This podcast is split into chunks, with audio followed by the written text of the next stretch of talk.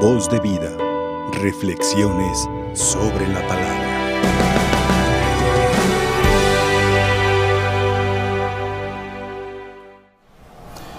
Elías, un profeta grande, un profeta poderoso, como dice la Sagrada Escritura, que fue llevado al cielo, dice, en ese carro de fuego. Y dice, y Elías ha de venir. Y los escribas afirmaban que Elías tenía que venir primero antes que el Mesías. Y por eso Jesús va a afirmar que en Juan el Bautista Elías ha venido. Elías ha cumplido, se ha cumplido esa, esa profecía, esa promesa de que Elías tiene que llegar primero. Y llegó primero, dice, un profeta poderoso, un profeta grande, que va a servir de lazo de unión entre el Antiguo y el Nuevo Testamento. El profeta Juan el Bautista, encarnando al profeta Elías.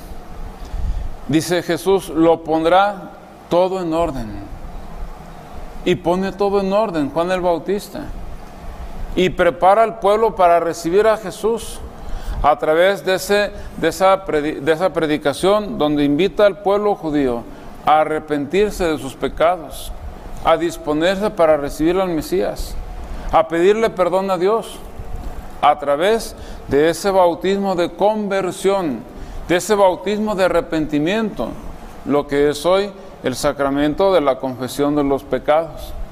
¿Por qué? Porque acudían y pedían perdón por sus pecados y luego recibían el bautismo de Juan, bautismo de arrepentimiento, bautismo de conversión. Por eso Elías, Juan el Bautista, pone todo en orden. Y el pueblo se dispone a recibir a Jesús. Y cuando el pueblo está dispuesto ya a recibir a Jesús, es entonces que acude Jesús también para recibir ese bautismo de arrepentimiento, que Jesús no va a tener nada y no tiene nada de qué arrepentirse. ¿Por qué? Porque Él es el primero en aceptar la voluntad del Padre. Y asume en Él, Jesús, en su persona, asume toda nuestra situación de pecado. Y si Juan el Bautista encarna al profeta Elías y pone todo en orden, Jesús lleva ese orden a la perfección. ¿Qué nos toca a nosotros? Ser un pueblo dispuesto también para recibir a Jesús. Un pueblo dispuesto para celebrar dignamente el nacimiento de Jesús. Y así como Juan el Bautista invita al pueblo a arrepentirse de sus pecados y acudir a pedirle perdón a Dios, pues es la insistencia en este tiempo santo del Adviento a que también nosotros sepamos disponernos acudiendo a pedirle perdón a Dios y poner nuestra vida en orden. Eso significa estas lecturas que hemos escuchado, ¿eh?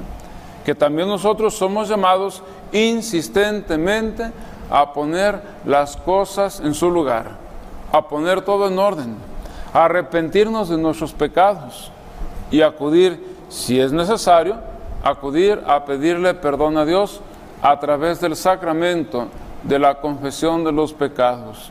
Es la insistencia del Señor, hagámosle caso al Señor. Voz de vida, reflexiones sobre la palabra.